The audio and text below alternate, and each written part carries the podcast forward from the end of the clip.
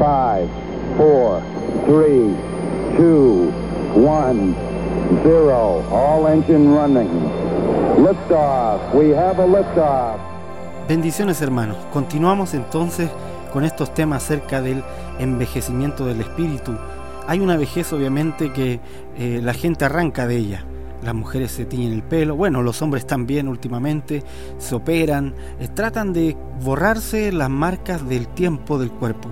Sin embargo, eh, esa vejez no es la que le importa a Dios. De hecho, para el Señor las canas son una honra, son una señal de sabiduría para aquellos que han caminado. El problema es que la vejez de este mundo tiene casi siempre relación con que la gente está cansada de vivir, tiene relación con la inoperancia por el tipo de vida que tenemos en, nuestras sociedades. Eh, pero el Salmo 6.6 y 6.7 nos habla específicamente de un envejecimiento que viene por el sufrir. Digo, dice, mis ojos están gastados de sufrir y se han envejecido a causa de todos mis angustiadores. Cuando la angustia llena el corazón de alguien, cuando la angustia llena la mente de alguien, se produce este envejecimiento.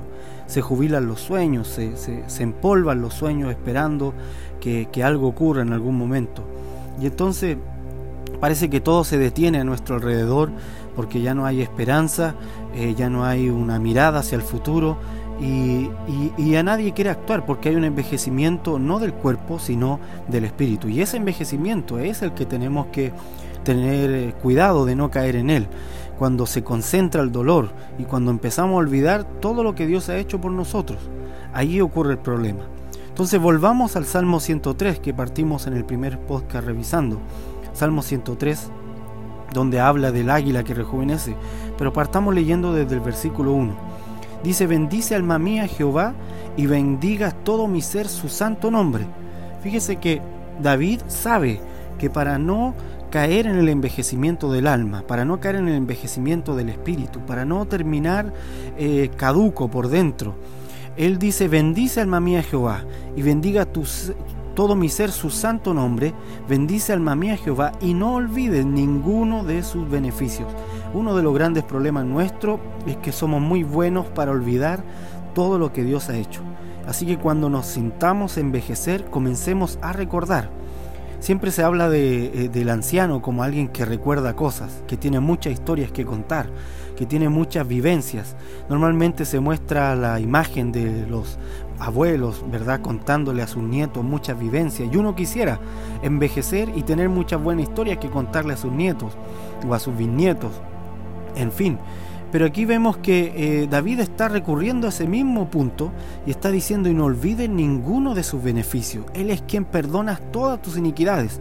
O sea, ¿te acuerdas de alguna iniquidad que haya sido terrible para tu casa? Bueno, el Señor fue quien la perdonó, fue el Señor quien la cortó. No olvides eso. Dice el que sana todas tus dolencias. ¿Te acuerdas de algún dolor que tuviste en tu vida? El Señor fue quien la sanó. No olvides que fue Él quien sanó esa dolencia que no te dejaba dormir, sanó esa dolencia que no te dejaba hacer eh, tu quehacer diario. Dice el que rescata del hoyo tu vida. ¿Recuerdas algún momento donde estuviste verdaderamente en un, en un vacío, en un, en un agujero que sentías que no había forma de salir?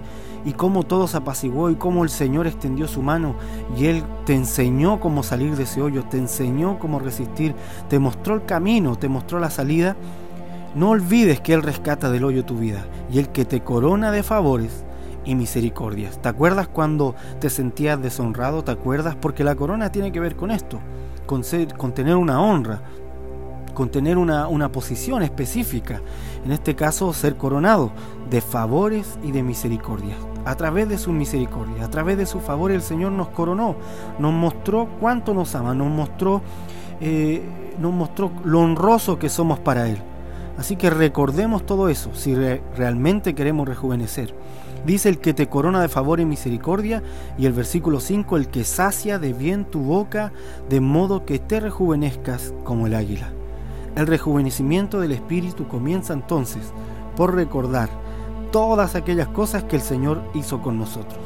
Así que si queremos eh, rejuvenecer, olvidémonos del Botox, olvidémonos de la cirugía, olvidémonos de todas aquellas cosas ficticias que solo actúan sobre lo externo y comencemos a recordar todo lo que el Señor hizo por nosotros, cómo nos rescató de la cárcel, cómo éramos el Lázaro que estaba podrido en la tumba y el Señor nos levantó, cómo éramos el hombre que estaba muerto, pero sus huesos, como los huesos de Eliseo, fueron los que nos resucitaron, cómo éramos como esa mujer sirofenicia que comía comida de perrillos, pero Él sí o sí nos dio comida de hijos por su gran amor. Así que recordemos su benevolencia y comencemos a rejuvenecer. Nos vemos el próximo podcast. Bendiciones.